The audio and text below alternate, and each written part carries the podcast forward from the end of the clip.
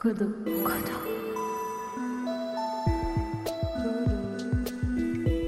Kodo. Kodo. Aujourd'hui, pour Kodo, on met à l'honneur Aloïs Belli. Lorsque Chubung est survenu, j'étais en haut de la vallée et je n'ai pas eu peur. Il y avait beaucoup d'eau, mais à cet endroit, la vallée est plus large, contrairement au village principal. Ma mère était là-bas, au monastère, à côté de la rivière. Terrifiée par le rugissement de l'inondation, elle s'est précipitée depuis la terrasse du monastère vers les flancs de la vallée pour se mettre à l'abri. Fascinée depuis l'enfance par les milieux montagneux, les populations qui y vivent et les activités qu'on y pratique, Aloïs a orienté progressivement d'abord ses loisirs, puis ses sujets de recherche dans cette direction. Après une formation en sciences naturelles et un travail de recherche sur la modélisation de la fonte des glaciers pour mieux prédire ces phénomènes, il s'est orienté vers les sciences humaines et sociales. Soucieux de comprendre la façon dont les populations qui vivent auprès de ces glaciers, dans les régions où la fonte est la plus rapide, il engage un travail de recherche en anthropologie à l'EHESS sur la perception des bouleversements territoriaux liés notamment à la fonte des glaciers dans une vallée sacrée de l'Himalaya népalais. Le podcast que vous allez écouter est interprété par Marc-Emmanuel Soriano. Marc-Emmanuel est né à Clermont-Ferrand en 1962 en même temps que ses études de lettres à Paris, il entame une carrière d'auteur pour diverses compagnies, mais aussi d'acteur, dans la classe de Francis Huster, aux côtés de Denis Podalides, Yvan Attal ou encore Emmanuel DeVos. Il se définit aussi comme un agitateur et un transmetteur d'art avec sa compagnie Théâtre Suivant. À partir de 2012, il s'intéresse à la tragédie planétaire de la migration et écrit la pièce Un qui veut traverser, qu'il donne au Théâtre du Rond-Point en octobre 2013. Nous sommes heureux chez Kodo de proposer une rencontre de ces deux univers qui donne lieu à un podcast extrêmement touchant. Bonne écoute. J'ai achevé l'an passé un travail de mémoire de master en ethnologie et anthropologie sociale. L'enquête de terrain de trois mois sur laquelle s'appuie ce travail s'est déroulée pendant l'été 2019 et pour sa quasi-totalité dans une vallée située au nord du Népal à la frontière de la région du Tibet. Tandis que les nouvelles générations sont pour la plupart installées à Katmandou, cette vallée particulièrement encaissée est sujette au glissement de terrain. Par ailleurs, la mousson gonfle chaque année de façon considérable les flots de la rivière qui serpentent depuis les glaciers au nord-ouest en suivant le fond de la vallée vers le sud-est. Le mythe étiologique de cette vallée fait intervenir Padmasambhava, figure centrale du bouddhisme tibétain qui aurait créé cette vallée comme un refuge pour les bouddhistes. Tseringma, divinité pré-bouddhique, soumise à Padmasambhava, occupe également une place centrale dans le lien entretenu par la population avec le territoire. Le lac Omitso, situé au nord-ouest de la vallée, est considéré comme dépositaire de son esprit et fait l'objet de cérémonies religieuses annuelles. L'anthropologue Janice Sacherer, dans un article de 2010, dépeint un portrait particulièrement complet des croyances et pratiques religieuses des habitants de la vallée. Pendant l'enquête, mes interactions avec la population locale se déroulèrent en anglais et en népali, langue que j'avais commencé à étudier intensivement un an auparavant. Cependant, la langue maternelle de la population locale, le Sherpa, est un dialecte du tibétain qui ne comporte pas de similitude avec le népali. Ces conditions d'enquête, ainsi que le fait qu'il ne s'agisse que d'un premier terrain, suggèrent que les analyses proposées devront être confirmées par des enquêtes supplémentaires. L'objet de ce podcast est de questionner sur les catégories vernaculaires qui existent pour appréhender les événements territoriaux destructeurs ayant affecté cette vallée. Comment les différents cadres d'interprétation de ces événements peuvent-ils être liés à ces catégories? Comment les modifications dans la manière d'habiter l'espace informent-elles sur les cadres d'interprétation? Comment la population locale se réapproprie-t-elle les événements destructeurs et le risque à son avantage face aux acteurs extérieurs? Dans un premier temps, je présenterai les catégories vernaculaires utilisées par les habitants de cette vallée pour parler des bouleversements territoriaux. J'analyserai les cadres d'interprétation et les modalités d'action face à la catastrophe, de la population locale en les comparant à la littérature existante. Dans un second temps, l'attention sera tournée vers les catastrophes et les risques perçus comme des opportunités dont se saisissent les habitants à différentes échelles.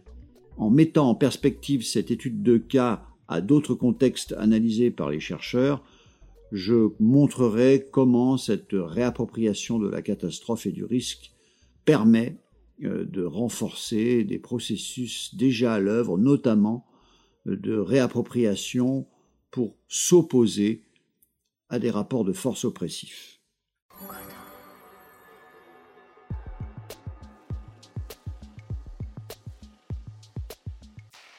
Catégorie vernaculaire et cadre d'interprétation des bouleversements territoriaux. La récurrence d'événements brutaux entraîne les populations affectées à les percevoir comme des risques. Elle prédispose ainsi à l'émergence de catégories vernaculaires qui leur sont spécifiques. Celles-ci permettent d'appréhender les cadres d'interprétation de la population locale en s'affranchissant de logiques de perception de l'environnement basées sur un référentiel technoscientifique. Sur le terrain, tout en m'interrogeant sur les limites de la catégorie vernaculaire de Païro, j'écoutais les propositions d'enfants scolarisés dans l'unique école de la vallée qui mettaient en avant la diversité des événements regroupés dans cette catégorie. Les glissements de terrain, les inondations liées à des surcharges ponctuelles dans le temps et les avalanches sont ainsi tous des païros. Le point commun semble être le déplacement d'une grande quantité de matière du haut vers le bas, avec un potentiel de destruction pour la communauté de la vallée. Ce terme présente l'avantage de rassembler la majorité des événements brutaux qui surgissent dans le contexte de cette gorge encaissée. Le choix de présenter ce concept comme vernaculaire pourrait toutefois être remis en question au sein d'une population exclusivement Sherpa, à l'exception des élèves de l'école qui sont principalement issus des villages en aval, le recours à ce mot népali, lorsque les habitants s'expriment dans cette seconde langue, suffit-il à en faire une catégorie vernaculaire? Se pourrait-il qu'il existe un équivalent en langue Sherpa? Il existe un terme en langue Sherpa, Shubung, dont le sens permet de l'envisager comme une sous-catégorie du terme népali païro. En langue sherpa, shu signifie haut et bung signifie un événement brusque. Ainsi, bung correspondrait à la survenue brutale d'une grande quantité d'eau de haut en bas. Une interlocutrice d'une quarantaine d'années se souvenait d'une telle inondation marquante.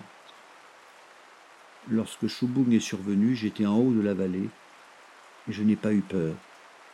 Il y avait beaucoup d'eau, mais à cet endroit, la vallée est plus large, contrairement au village principal.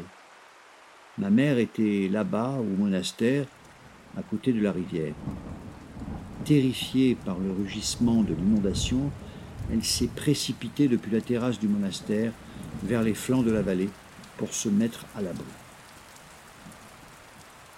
Cette seconde catégorie vernaculaire semble servir à la fois de catégorie générale dans l'usage qu'en fait cette femme, de même que chez les autres habitants, mais également de dénomination d'un événement particulier. Le dernier qui s'est avéré le plus destructeur en l'occurrence ici dans les années 1990.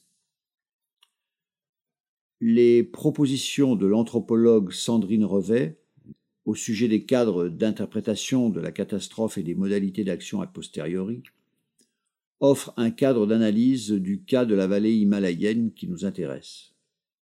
Dans son article qui traite des coulées de boue au Venezuela, elle suggère que trois scénarios peuvent être distingués dans la façon dont la population réagit face à un bouleversement territorial. Le premier cadre de lecture est celui de la colère divine. Promu au-delà de la sphère des spécialistes religieux, ce scénario suggère une conduite incorrecte des individus affectés, que ce soit à l'échelle individuelle ou du groupe, et suppose donc que la population doit agir conformément aux normes morales pour que cette situation ne se reproduise pas. Le deuxième scénario présenté par Sandrine Revet est celui de la catastrophe naturelle qui relève d'une forme d'animisme. Les bouleversements territoriaux seraient le fait d'une nature vengeresse dont le pouvoir est à craindre. De même que pour la première catégorie, ce n'est pas la nature qui est coupable, même si elle est responsable, c'est l'humain qui est à l'origine de sa réaction et cela fait de lui le seul coupable. Enfin, le dernier scénario identifié par l'anthropologue est celui du risque. L'accent est mis sur une chaîne de causalité où l'humain est à l'origine de la catastrophe. Ce faisant, dans les observations de Sandrine Revet au Venezuela, le hasard est exclu des récits visant à expliquer le phénomène. Dans le cas du Chouboum correspondant à l'inondation de 1990, les récits entourant la catastrophe présentent une certaine homogénéité. Ceux-ci sont composés d'une partie centrale que j'ai entendue chez tous mes interlocuteurs, la fonte des glaces et une mousson particulièrement importante ont provoqué le débordement d'une série de lacs les uns dans les autres. Chez certains habitants, la fonte des glaciers est elle-même liée à la notion de réchauffement climatique, parfois imputée à l'humanité dans son ensemble sans que la culpabilité ne soit directement attribuée à la population de la vallée.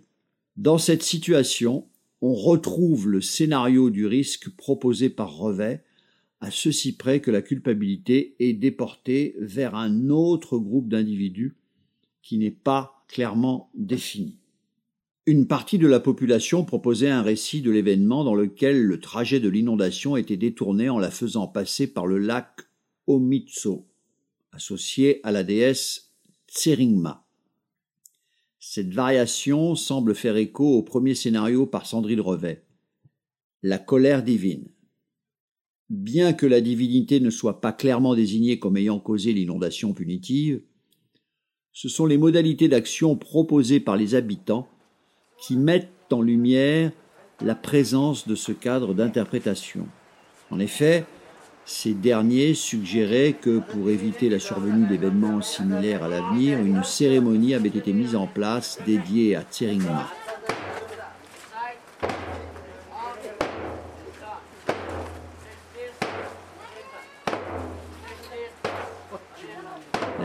Est donc investie d'un pouvoir de régulation de ces bouleversements et bien que cela n'ait pas été explicitement formulé, l'inondation de 1990 pourrait être liée à une forme de courroux de la déesse. Toutefois, j'ai pu constater une multitude de variations et des dissensions dans la façon de mobiliser leurs souvenirs de cet événement pour en proposer une interprétation. L'évocation de l'effet préventif de cette cérémonie avec les autorités religieuses de la communauté monastique fit émerger des dissensions. Les deux moines expliquaient qu'une cérémonie religieuse annuelle à l'attention de Tseringma était en effet organisée depuis de nombreuses années. Toutefois, en aucun cas pour eux, celle-ci n'avait de visée préventive vis-à-vis d'une catastrophe de ce type. Le moine en charge de l'ermitage situé quelques centaines de mètres au-dessus du village d'altitude réagissait vivement au sujet et refusait même d'évoquer avec moi cette interprétation de l'inondation de 1990. Il décorrélait totalement la cérémonie et la catastrophe ou ce risque. L'homme, très peu intégré dans la vie quotidienne de la petite communauté de la vallée, réside la plupart du temps dans un ermitage qui se trouve en dehors de tout risque d'inondation. Dans ce contexte, il se pourrait que le chouboum n'ait pas fait pour lui événement dans le sens d'une rupture générant un avant et un après dans le déroulé de la vie quotidienne. Le moine supérieur du village négligeait aussi le lien entre Shubung et la cérémonie au lac Omitso. Pour lui, cette inondation était le fait du réchauffement climatique qui augmente le volume d'eau de fonte. Dans le contexte d'une mousson importante, les lacs n'ont pas pu contenir de l'eau qui s'est répandu. Les lacs sont désormais vides et il n'y a plus de risque, expliquait-il. Sa posture de chef religieux d'une part et d'entrepreneur patrimonial désireux de développer économiquement la vallée d'autre part implique la recherche d'un équilibre. Ainsi, dans son discours, les éléments qu'il considère comme faisant partie de la culture de la vallée cohabitent avec les discours scientifiques des experts. Pour cet homme, accepter de reconnaître la présence d'un risque non maîtrisé pourrait aller à l'encontre de ses projets pour le développement touristique et immobilier de la vallée. Cette situation permet de faire émerger l'importance du contexte socio-économique et politique des personnes affectées par un bouleversement territorial. Les cadres d'interprétation de l'inondation du moine supérieur sont indissociables de ses projets pour l'avenir et doivent donc assurer une cohérence entre son expérience et le discours qu'il souhaite tenir sur la vallée. Ces deux cas, qu'incarnent les deux figures de l'autorité religieuse dans la vallée, semblent sortir des catégories proposées par Sandrine Revet. Toutefois, ils alimentent le constat de l'anthropologue qui tend vers une combinaison des trois catégories. Pour les catastrophes récentes dans lesquelles les scénarios envisagés de manière cloisonnée ne permettent plus de saisir la finesse des cadres d'interprétation à l'œuvre au sein d'une même population. Le sociologue Claude Gilbert, dans un article de 2003 intitulé La fabrique des risques, s'interroge sur les raisons qui président à certains cadres de prise en compte du risque dans une population donnée. Sa dernière proposition développe l'idée que les risques sont la conséquence d'une construction étroitement associée au jeu de multiples et différents acteurs, à la nature et l'intensité de leurs liens et interactions. En effet, il s'agit pour le sociologue de sortir d'une logique de reconnaissance d'un risque objectif et de mettre en lumière la façon dont les préconceptions et les rapports à l'environnement préalables participent de la construction d'un cadre d'interprétation de la catastrophe ou d'anticipation du risque. Cette euh, dynamique d'élaboration des cadres d'interprétation fondés sur les éléments propres à chaque groupe ou chaque individu selon l'échelle considérée découle d'une nécessité identifiée notamment par le sociologue Denis Duclos. Celui-ci évoque le besoin pour la population locale de reconstruire un univers tangible et familier dans le cas d'une situation de post-catastrophe. Ce besoin pourrait également être étendu à des situations comportant un risque dans lesquelles la population encline à protéger l'univers tangible et familier qui est menacé. L'urbaniste Thierry Coanus évoque quant à lui la sécurité symbolique que doit assurer l'environnement matériel d'un individu. Ce dernier, seul ou en groupe, cherchera ainsi à recréer ou protéger cette sécurité. Selon ses auteurs, il s'agit donc pour chaque individu d'accorder ses modalités d'action vis-à-vis du risque ou de la catastrophe, afin de récupérer le contrôle que la catastrophe et le risque nous ôtent. Ainsi, pour revenir à notre étude de cas du Chubung, choisir de détourner dans le récit le flot de l'inondation pour le faire passer par le lac de la déesse Tseringma permet de récupérer une forme de contrôle à travers les cérémonies religieuses réalisées dans ce lieu visant à apaiser la divinité. La dynamique de réappropriation de l'environnement matériel par une population dont la temporalité a été brisée par une catastrophe met en lumière le caractère indissociable des cadres d'interprétation d'une part avec les modalités d'action. Toutefois, les actions des populations affectées ne se limitent pas à une tentative de minimisation du risque et de la rupture de la temporalité. Dans certains cas, la catastrophe ou la présence d'un risque font l'objet d'une réappropriation par la population locale pour s'opposer à des rapports de force qui sont en leur défaveur.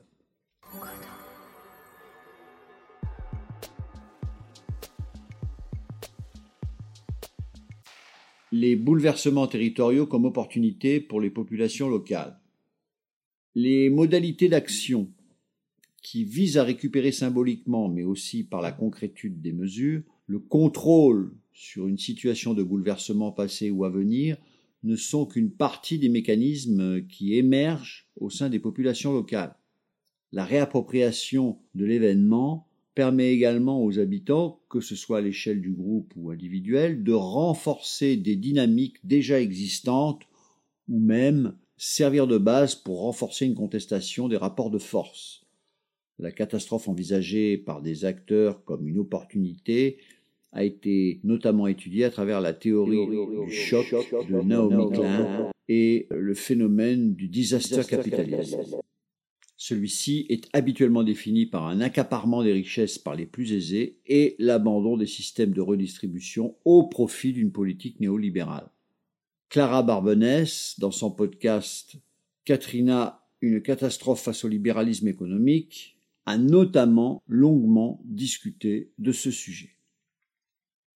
Je souhaite toutefois me concentrer sur d'autres acteurs qui se saisissent également de la catastrophe comme d'une opportunité à des échelles plus locales. Dans la vallée de Rolvaling, les derniers bouleversements, notamment le séisme de 2015 ainsi que les nouveaux risques mis en évidence, ont fait l'objet de réappropriation par la communauté à différentes échelles.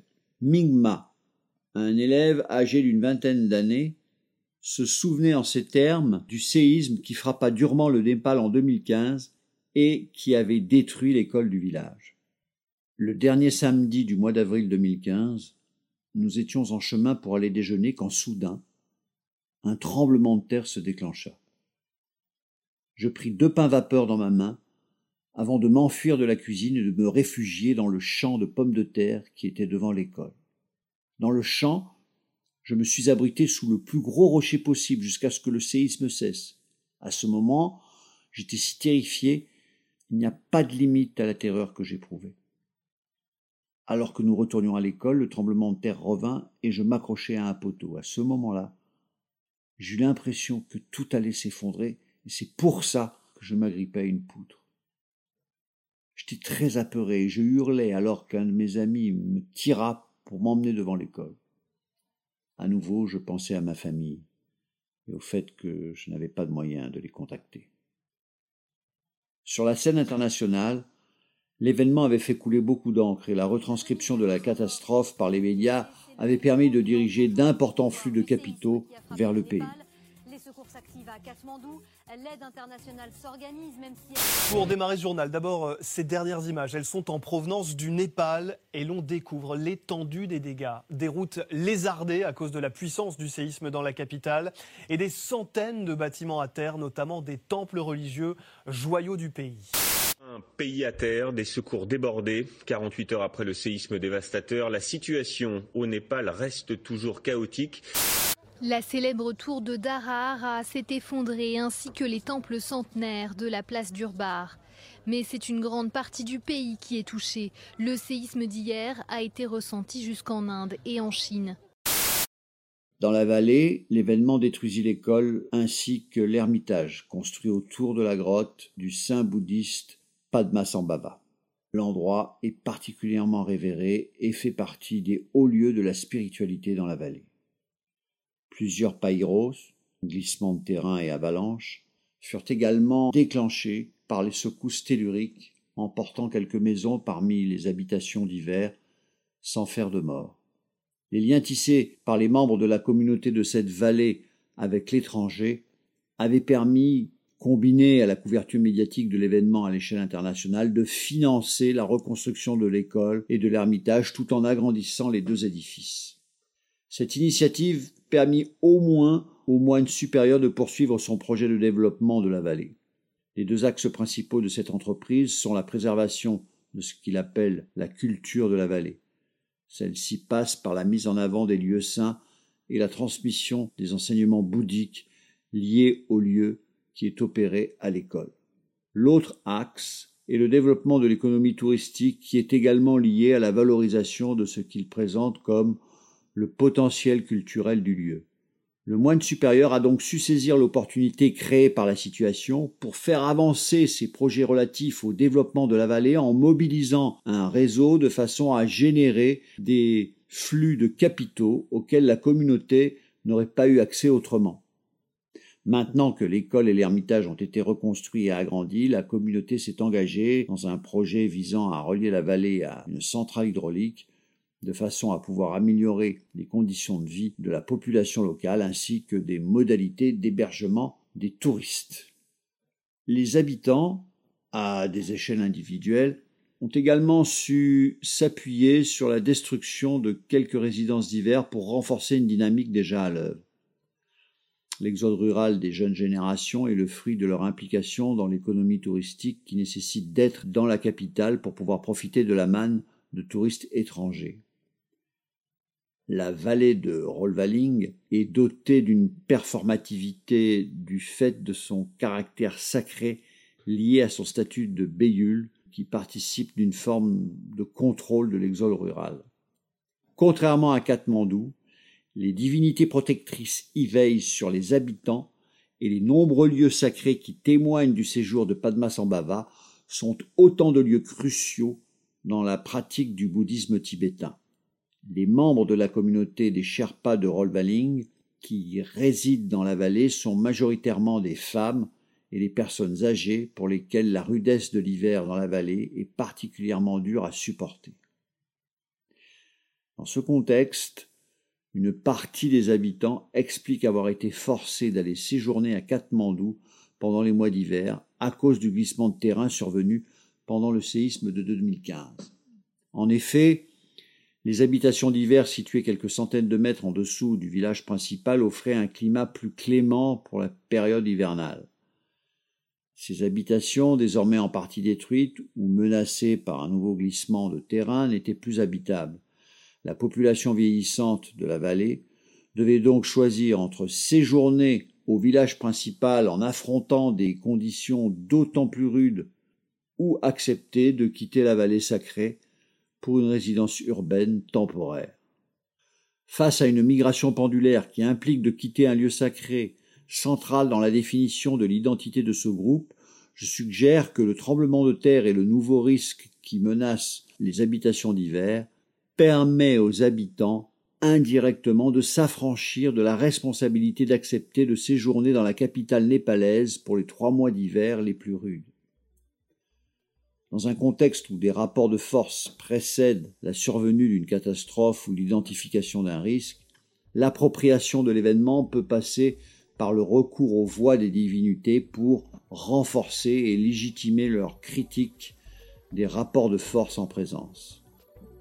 L'anthropologue Katiana Lementec a montré que dans la région en amont du barrage des Trois Gorges, dans un contexte de déplacement forcé des populations à la suite du remplissage du réservoir, les habitants déplacés du Yungyang se saisissaient des miracles et légendes de Zhang Fei pour désigner ceux qu'ils considèrent comme être les responsables d'une situation caractérisée comme déplorable cette divinité locale leur permet d'exprimer leur interprétation des bouleversements en cours en s'opposant aux récits officiels véhiculés par les autorités gouvernementales.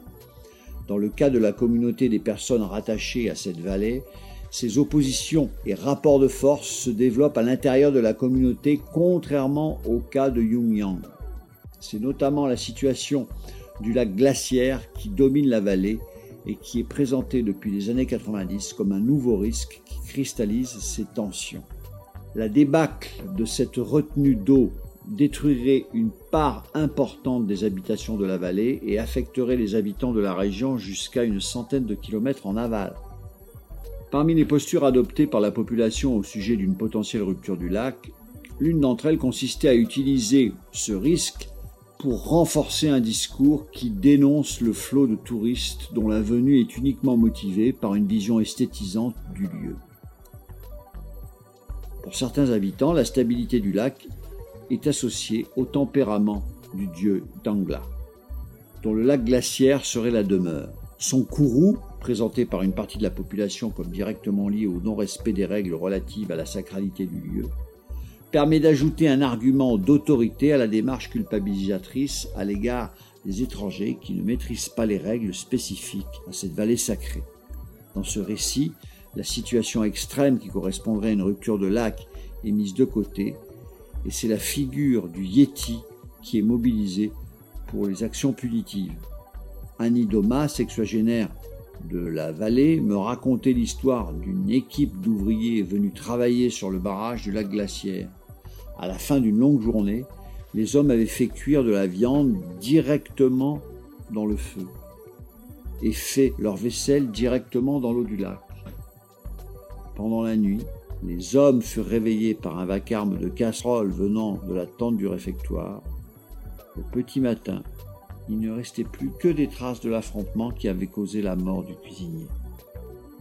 Au total, six personnes trouvèrent la mort dans des circonstances suspectes pendant ce chantier, m'expliquait la vieille femme, et d'ajouter que c'était assurément à cause de leur conduite irrespectueuse envers la sacralité du lieu. L'anthropologue Judith Schleer L'anthropologue Judith mettait en lumière une situation comparable sur l'île de Java où une éruption permit à la population de remettre en question la légitimité du sultan dont le rôle est de préserver l'harmonie entre les différentes échelles du monde qui englobe le volcan. L'éruption permit ainsi la mise en lumière de tensions et l'émergence de revendications légitimées par l'association avec le divin qui fait office de figure d'autorité. Au-delà des mécanismes classiques d'appropriation du pouvoir et d'abandon des structures de répartition des ressources, qui sont identifiés dans les études plus macrologiques à partir du disaster capitalism, notamment, on voit que la catastrophe peut également faire l'objet d'une appropriation à une échelle locale par les populations affectées pour des enjeux et des intérêts qui les concernent directement.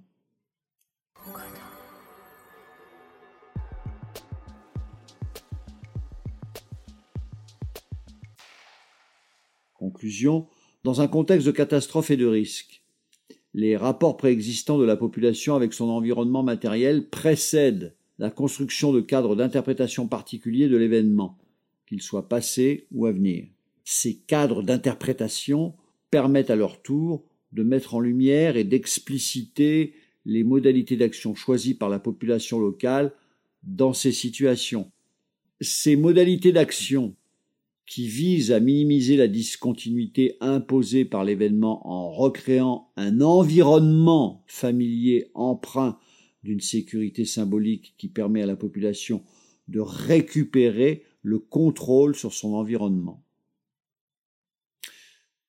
Toutefois, au-delà d'une posture qui s'en tiendrait uniquement en réponse à l'événement, les populations locales affectées s'approprient également la situation pour renforcer des dynamiques déjà à l'œuvre et légitimer leur position dans des rapports de force existants en délocalisant un discours contestataire vers une figure d'autorité.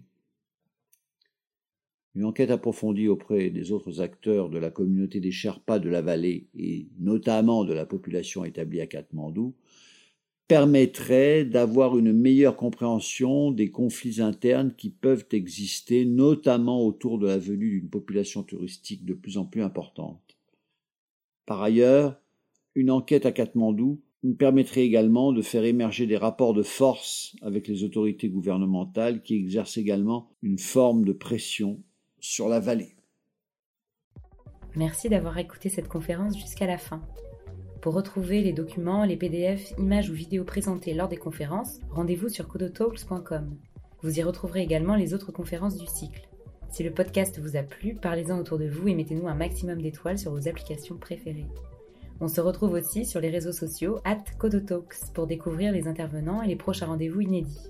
Merci à toutes les personnes qui ont participé de près ou de loin à la réalisation de ce podcast. Vous êtes incroyables. Et surtout, n'oubliez pas de partager le savoir et reprenez connaissance.